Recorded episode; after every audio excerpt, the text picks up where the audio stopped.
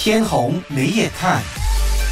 大家早安。前阵子呢，有一位网络内容创作者，他就评论很多所谓的意见领袖 KOL 和公众人物，比如说艺人和演员，纷纷为一些网络赌博的商家做不同种类的宣传，这里就引来了网民的一些看法。他们就说：“哎，人家宣传罢了吗？又没有要你去赌博。”哎，如果我没有解读这句话错误的话，网民认为每一个意见领袖都可以因为赚取营收而去为博彩业代言，而这仅仅就是代言罢了吗？而不是为了博彩业去宣传，即便是宣传，也不是为了要说服民众去使用或者是加入博彩业。那在媒体其实并不是像网民这样的看法。那让我们在这里呢带大家重新认识几个关键字：宣传。宣传是一种大众传播的形式，重点是将。所有所需要的信息呢，传达给公众。宣传的目的是为了获得正面的关注，提高一些品牌的知名度。它涉及在大众媒体中创造有利的报道，呃，并且可以像一些良好的评论一样简单。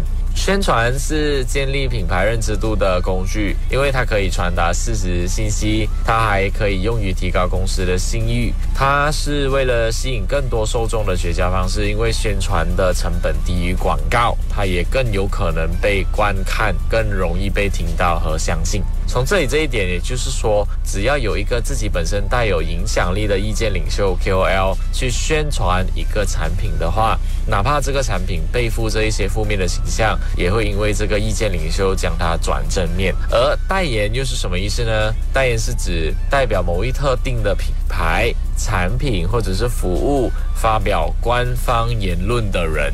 发言的目标呢是要达到正面的效果，例如是让传播的一些媒体上面的观众对其代言的企业产生一些好感，然后就将他们投入他们的信任，或者是因为相信了过后呢，就购买了他们的服务，或者是购买了他们的商品。从这个观点去看呢，也就是说，如果一个意见领袖为博彩业去说一句，哪怕他说了一句很简单的，想要尝试运气，就尝试某某牌子。的博彩服务，就代表着让观众对这个博彩服务会因为代言人所表达呢带出来的他所谓的一些好感。那博彩业的行销预算其实很高，他们可以轻而易举地交出一笔可观的宣传费，而想要赚大笔宣传费的意见领袖就可以不会在乎，或根本不知道自己宣传后带来了负面的影响。总的来说，宣传就是为了要说服你去尝试使用他们的服务。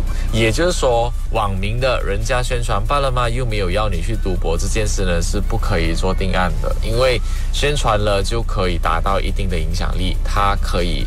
或者是分分钟呢，就影响一个人，因为看了这个宣传导片或者看了这个宣传贴文，就决定说自己去尝试一下，呃，这个赌博，或者是尝试一下这个服务。所以为什么这位网络内容创作者他会觉得说不鼓励公众人物或者是艺人演员去做一些微博彩页宣传的一些动作啦？那今天就说到这里为止，谢谢大家。天虹没眼看。